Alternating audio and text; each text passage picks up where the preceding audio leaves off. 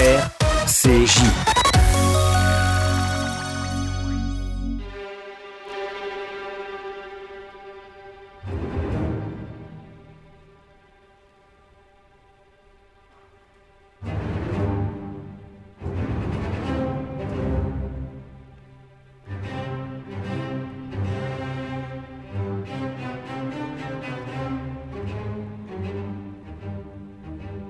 Mon Israël, une émission de Benjamin Doufchani.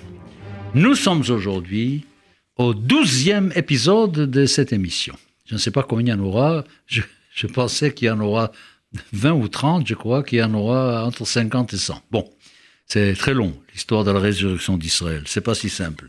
Et puis mon, mes sentiments par rapport à cela, parce que le principe était que je parle de la résurrection d'Israël, de mon point de vue subjectif, donc que je fasse intervenir mes sentiments concernant les problèmes. Par exemple, quand je vous ai dit la semaine dernière que pour moi, l'expulsion des Juifs d'Espagne, qui est une tragédie monstre pour tous ceux qui l'ont vécu, évidemment, pour cette période, que moi j'y vois aussi des points de lumière, puisque comme je vous ai dit, à minuit, c'est l'obscurité totale, mais c'est la fin de l'obscurité, car à partir de minuit, la lumière commence à revenir hein, vers le matin. C'est comme ça. Alors l'expulsion des Juifs d'Espagne était le signal de départ de la montée vers la matinée, de la montée vers Israël par ces justement ces expulsés d'Espagne, ceux qui sont partis et qui à travers, je vous rappelle, à travers l'Europe du Sud, à travers l'Afrique du Nord, ont fini par se trouver dans une ville en Galilée, en Israël, pour y former, au XVIe siècle, pour y former une communauté absolument extraordinaire, une communauté. Alors je voudrais apporter déjà une petite précision à cela. Vous savez que j'ai défini l'histoire d'Israël à travers trois maisons. Il y a trois maisons. Il y a la première maison d'Israël, c'est depuis la, sortie d'Égypte et jusqu'à la destruction du premier temple par Nabucodonosor et l'exil de Babylone.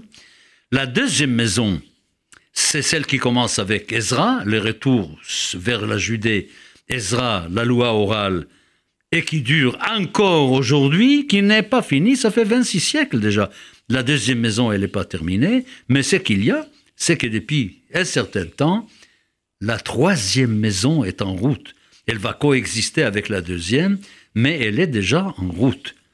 Alors on peut dire que si je considère que Tzfat, comme je vous ai dit, Tzfat, Sionut Perush Torah, que je vois dans Tzfat un symbole du début du sionisme, et que ce sionisme est là pour servir la Torah, pour servir la Torah, ce qui est capital pour la suite de l'histoire de l'histoire juive.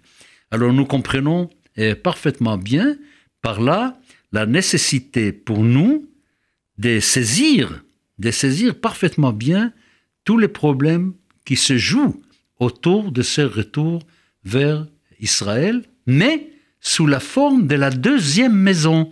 Je dirais presque que ce que nous voyons aujourd'hui en Israël, dans les villes ultra-orthodoxes, comme Beth Shemesh, comme Meacharim, comme Bnei Brak, etc., c'est à peu près cela, c'est-à-dire on revient vers la terre d'Israël, mais ça n'a rien à voir encore avec l'idée politique sioniste, c'est un sionisme d'un tout autre genre, c'est un sionisme absolument religieux, mais à 100% religieux, qui n'aimait pas une seconde en question l'autorité de l'Empire ottoman, chez lequel on va vivre évidemment, car les Ottomans vont être là très bientôt, vous savez, après l'expulsion des Juifs d'Espagne, c'est 1517, 1516, c'est l'Empire ottoman qui s'installe en Palestine, et ils auront affaire avec cet empire-là. Et nous comprenons parfaitement bien que ce sont des communautés à 100% religieuses qui sont là uniquement pour la gloire de la Torah, qui n'ont absolument aucune aucune velléité d'en faire une affaire politique. Est-ce que je peux dire que la troisième maison commence là? Je ne sais pas. Mais c'est une possibilité. C'est une possibilité de dire que le fait qu'il y ait eu ce mouvement de quitter l'exil, de quitter la diaspora pour prendre le chemin et de s'installer sur la terre d'Israël est probablement déjà le premier, le premier signe de la troisième maison d'Israël que nous sommes en train de construire et on verra bien où ça ira tout cela? C'est à nous de le faire. C'est pas encore fait. Hein, ça a inventé tout ça. Il faut tout innover. Bon, alors je vous ai parlé la semaine dernière, évidemment, des tas de choses que, que vous saviez, que vous saviez peut-être pas, qui étaient instaurées à ce moment-là. Évidemment, c'était c'était Kabbalah Shabbat, c'était Tikkun Leil Shavuot, c'était Tikkun Chatzot.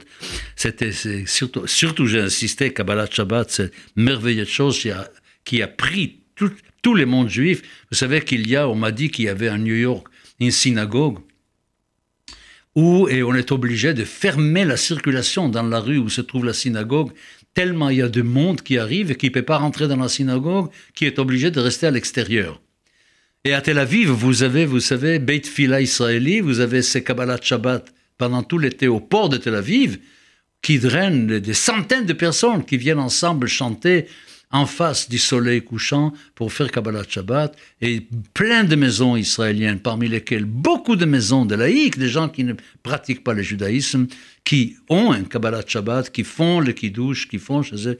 Il y a tout, toute une cérémonie qui invite les gens pour cela. Et moi, je sais, je reçois, je reçois, euh, je reçois souvent des, demandes de certains amis non juifs. Est-ce que tu pourrais pas nous inviter une fois vendredi soir chez toi pour faire Kabbalah Shabbat, pour voir ce que c'est que de faire Shabbat avec toi? Voilà. Et ça, tout ça, ça vient, ça vient d'Esfat. Alors continuons maintenant aujourd'hui, évidemment, continuons à parler d'Esfat. Tout n'est pas bon. Dès qu'il y a plusieurs communautés juives installées quelque part, vous imaginez que tout n'est pas bon, il y a des tensions. Pourquoi il y a des tensions? Mais parce qu'il y a de l'argent qui est distribué, il y a de l'argent qui arrive, il y a de l'aide qui arrive. Alors il faut savoir distribuer cet argent-là. Il faut savoir à qui donner plus, à qui donner moins. C'est pas si simple que cela. Nous avons un personnage que nous allons retrouver plus tard. C'est Chaim Vital. Chaim Vital, c'est l'élève du Hari, Chaim Vital, c'est l'élève du Hari. Et c'est Chaim Vital qui nous raconte ces histoires-là dans son livre Sefer HaChezionot. Il nous parle de toutes ces tensions qu'il peut y avoir parmi les communautés, parmi les Mekoubalim, parmi les Kabbalistes qui sont déjà à ce moment-là. Et beaucoup de tensions, beaucoup de problèmes aussi, car nous, nous avons affaire à des êtres humains. Et puis il y a une année, c'est 1500 70, 1570, on instaure une sorte de coutume, Chaim Vital instaure une sorte de coutume dans sa synagogue. Tous les vendredis, tout le monde, sans exception, raconte ce qu'il a fait dans la semaine. Les bonnes choses, les mauvaises choses. Voilà. Alors, en racontant, chacun se met en question, et évidemment que personne n'a envie de venir raconter quelque chose de négatif sur lui-même, ce qui fait qu'il va pas avoir de choses négatives à raconter peut-être, améliorer sa vie. C'est remarquable. Alors, évidemment que, Chaim Vital, qui est un élève de, de Harry, profite de ces groupements les vendredis pour aussi enseigner la, la théorie de, du Hari, la Kabbalah du Hari. Et puis il y a des gens qui s'engagent à être fidèles à Dieu, d'être fidèles à la communauté, d'être fidèles au maître, d'étudier la Chokhmat Emet, cette œuvre de vérité, et ne n'est pas dévoiler des secrets à ceux à qui il ne faut pas les dévoiler. On fait une sorte de système de moralité extraordinaire des communautés qui fonctionnent sur une moralité absolument extraordinaire. Et quand ils étudient les choses de, la mystique, évidemment, ils s'enferment un petit peu, car vous savez que c'est depuis peu seulement qu'on permet de répandre l'enseignement de la mystique partout, la Kabbalah à la télévision, la Kabbalah à l'ordinateur, etc. Et il y a, jusqu'il n'y a pas très longtemps, la Kabbalah était réservée à Happy Few, à ceux qui étaient, qui donnaient les garanties nécessaires pour être sûrs qu'ils peuvent le faire.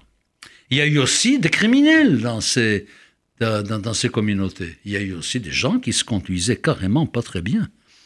Et on connaît une histoire très connue d'un certain Jacob Zarkon, un homme qui s'appelait Jacob Zarkon, qu'on soupçonnait de ne plus être un croyant, ou de croire à des croyances qu'il ne faut pas avoir, et puis d'avoir probablement aussi des tendances homosexuelles. Alors on a donné la permission de le donner aux Turcs, aux autorités turques, pour les punir. Alors on l'a mis en prison, on l'a un peu frappé même, etc. Et quand il a demandé à ce qu'on le sorte de cette prison turque pour les ramener dans la communauté, on lui a dit, Notre désir ardent est que tu partes d'ici. Nous ne voulons pas que tu profanes la terre avec tes mauvais actes. Vous voyez, alors il y avait là, ils sont des régimes assez sévères, comme il était d'habitude en Espagne d'ailleurs avant, avant l'expulsion. Il y avait même parfois, pardon, une toute petite tendance inquisitoriale, si j'ose dire, et pour, pour garder l'ambiance propre, pour que les gens puissent se dire propre moralement, qu'il n'y ait pas de saleté dans la communauté. Je vais toucher maintenant un sujet, un sujet immense, un sujet énorme qui, évidemment, ils ont pensé le résoudre à Tzfat, ils n'ont pas réussi à le résoudre, et que jusqu'à aujourd'hui, il n'est pas résolu. Vous savez que dans les temps, il y a 2000 ans, il y a 2500 ans, pour être un sage reconnu, pour être un rave reconnu, il fallait avoir la semicha. Qu'est-ce que c'est la semicha? On veut dire semicha, c'est un peu l'adoubement, si vous voulez, l'adoubement. Il fallait que des maîtres reconnaissent à quelqu'un la possibilité d'être un rave. Il fallait qu'il ait l'accord de ses maîtres pour dire il a fait les études nécessaires, il a les connaissances nécessaires pour qu'on puisse dire de lui qu'il est bon, il peut être un rave. Cette semicha-là, depuis le IVe siècle, n'existait plus dans le monde juif. Depuis qu'il y a eu la prise de la Palestine, de la Judée, la prise par les Byzantins, depuis que la vie de la communauté juive en Israël devenait pas bonne, depuis qu'on était obligé d'établir un calendrier artificiel et non pas de fixer les mois et l'année hein, par la vision lunaire et par la constatation de l'arrivée du printemps, il y avait une impression qu'on ne pouvait pas, qu'on n'avait pas vraiment les données nécessaires pour accorder la semicha des rabbins. Et on peut dire en réalité que tous les rabbins, depuis le IVe siècle jusqu'à aujourd'hui, y compris tous les grands rabbins, ne sont pas de vrais rabbins, car ils n'ont pas eu la semicha. Nous avons un rabbinat sans semicha, sans diplôme, si j'ose dire. C'est comme il y avait des médecins sans diplôme de médecin.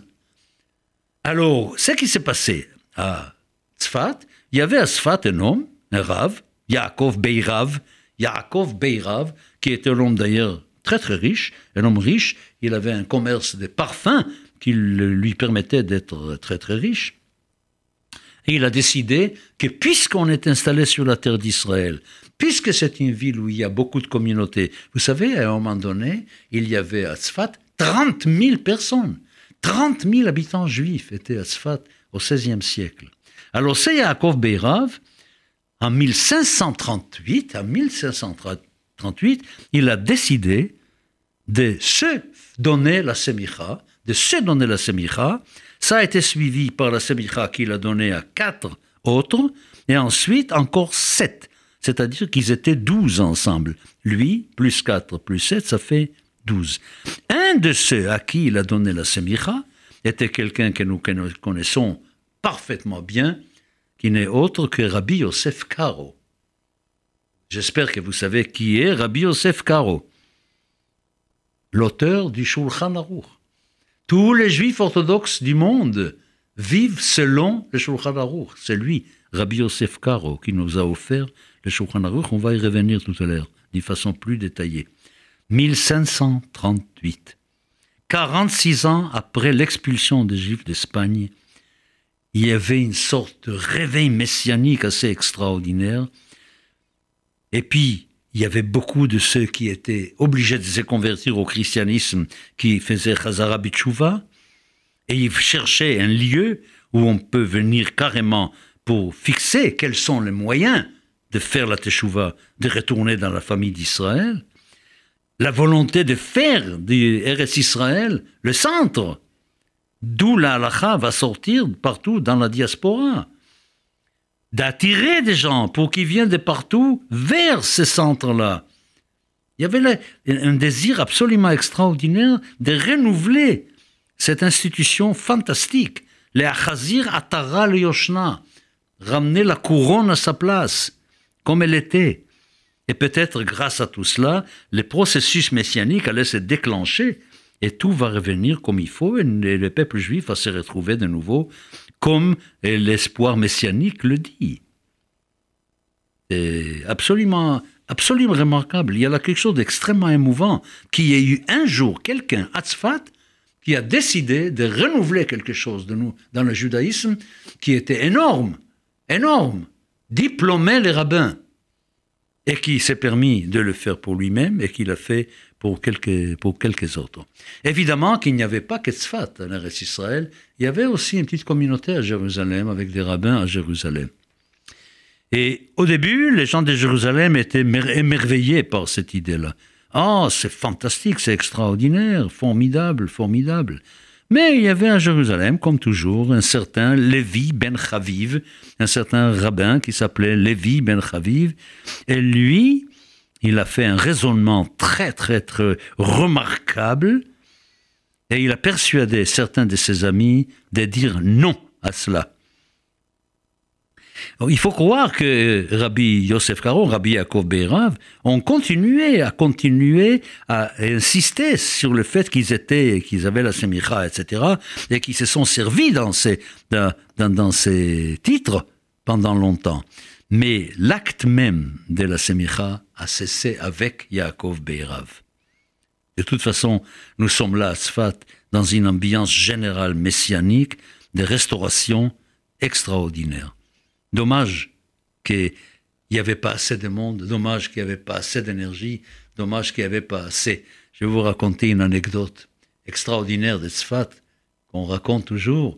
Un vendredi soir, un vendredi après-midi, les Harry et ses élèves, les Harry se lèvent et leur disent Bon, le temps est arrivé, on va à Jérusalem.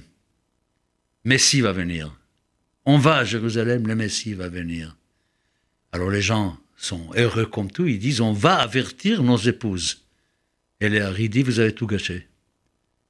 Il fallait le faire tout de suite, sans attendre, rien dire à personne. Les moments étaient là, il fallait saisir les moments et le faire. Il fallait pas attendre. Et c'est extraordinaire dans l'histoire, le nombre de choses où on constate, même de nos jours, je ne vais pas parler politique israélienne d'aujourd'hui, évidemment, mais même aujourd'hui, on constate à quel point on a raté des moments. On a raté des rendez-vous. Il y avait des choses qu'il fallait faire tout de suite. Et on ne l'a pas fait tout de suite, c'est plus faisable. C'est trop tard après. Tout est trop tard. C'était ça, cette ambiance-là. Et évidemment que l'idée messianique, c'est une idée de ce genre-là. Alors évidemment, ce qui a été le plus grave, c'est que l'idée de la smicha n'était pas acceptée par tout le monde, évidemment. Mais Yosef Karo, vous savez que Yosef Karo était très étrange. C'est un personnage qui d'un côté était très très strict, très rigoureux par rapport à la halakha. C'était vraiment très très fort. Il, imposait la halakha à tout le peuple d'Israël. Mais il prétendait qu'il avait des rêves et que dans ces rêves, il y avait un, un un magid, un homme qui dit, un magid, et que ce magid, c'était l'âme de la Mishnah, qu'il était inspiré par l'âme de la Mishnah. Et il a dit, cinq ans après avoir été et Mousmach par Yaakov Beirav, il dit que le Maguide est venu lui dire que c'est lui qui était le chef qui doit donner l'enseignement à tous les sages et de Eretz Israël et de toute la diaspora d'Israël. Alors on voit que cinq ans après le désaccord des sages de Jérusalem, après le désaccord fort de tous ces gens de Jérusalem, Joseph Caro croyait encore à cette capacité qu'il avait par la Semicha d'être celui qui doit donner l'enseignement à tous les peuples d'Israël. Fantastique tout ça. Vraiment, c'est extraordinaire. Et il a dit, Yosef Karo, en ce temps, le Beitin de cette ville de Tzfat spécialisé pour l'ensemble du peuple, grand en sagesse et en nombre, de tous les lieux dont nous avons jamais entendu parler. Et des quatre coins de la terre, ils vont envoyer leurs questions et après recevoir la réponse qui viendra d'ici. Parce qu'ils ont maintenant un Beit Gadol. Ils ont un lieu qu'on peut considérer comme le vrai centre dont on peut écouter l'enseignement. C'est extraordinaire. Voilà. Alors ça, je continue donc l'histoire d'Esfat avec vous. Nous aurons encore à parler, évidemment, à Sfat, des sujets très très importants. Nous aurons d'abord un sujet, ce sera la codification de la loi juive. Je vais vous faire la semaine prochaine un petit cours historique de l'évolution de la codification de la loi juive. Et puis, évidemment, il faut qu'on parle de la mystique à Sfat. Il faut qu'on parle du Hari. Il faut qu'on parle. Je vous fais, je ne vais pas vous faire un cours de Kabbalah. Je ne vais pas vous euh, faire rentrer dans les dans le mystère de la Kabbalah, mais il faut quand même dire quelques mots sur cette présence à Sfat qui va avec, évidemment, ce réveil messianique. Je vous ai rappelé, je vous rappelle encore une fois, qu'après avoir parlé de Tzfat, nous aurons à aborder deux personnages extraordinaires. Si vous pouvez déjà essayer de lire là-dessus, de lire euh, dans la littérature sur ces choses-là, ça serait très très utile. Je vais vous parler de ces deux personnes, Shabbatai Tzvi et Spinoza, qui ont joué un rôle immense dans l'évolution spirituelle du peuple d'Israël et probablement un rôle immense dans le fait que le peuple juif a commencé son retour sur la terre d'Israël. C'est très important. Alors quand je parle codification, d'abord vous expliquer quelque chose que la plupart des gens ne savent pas, que le Talmud n'est pas un livre de loi. Quand vous lisez le Talmud, vous étudiez le Talmud, il y a des discussions autour de la loi. Quelle doit être la loi? Mais il n'y a pas de décision dans le Talmud. Si vous voulez chercher quelle est la loi que je dois appliquer, le Talmud ne vous le donne pas. Le Talmud vous donne un ensemble d'opinions, de discussions libres, mais elle ne donne pas. Et puis il y a eu toujours la tentation, dès la fin de la signature du Talmud, peut considérer vers 600, vers l'an 600, il y a eu une tentation de faire enfin un livre qui serait le livre de loi, le code de la loi juive, pour que chacun puisse y trouver le bonheur d'aller chercher quand il ne sait pas quelque chose, qu'est-ce que je dois faire, qu'est-ce que je ne dois pas faire, qu'est-ce qui est permis, qu'est-ce qui est interdit, quand, comment, c'est-à-dire d'aller chercher où. Eh bien, il n'y avait pas un livre comme ça. Et nous verrons l'évolution à travers le temps, à partir du 10e, 11e siècle, jusqu'au 16e siècle avec le Johan Aruch, comment les choses se sont passées, qui était derrière ce travail gigantesque, extraordinaire, qui consistait à nous offrir des codes, de nous offrir la possibilité de connaître le judaïsme par la loi. Tout cela, ce sera mercredi prochain, dans, dans le 13e épisode de notre histoire Mon Israël. À mercredi prochain.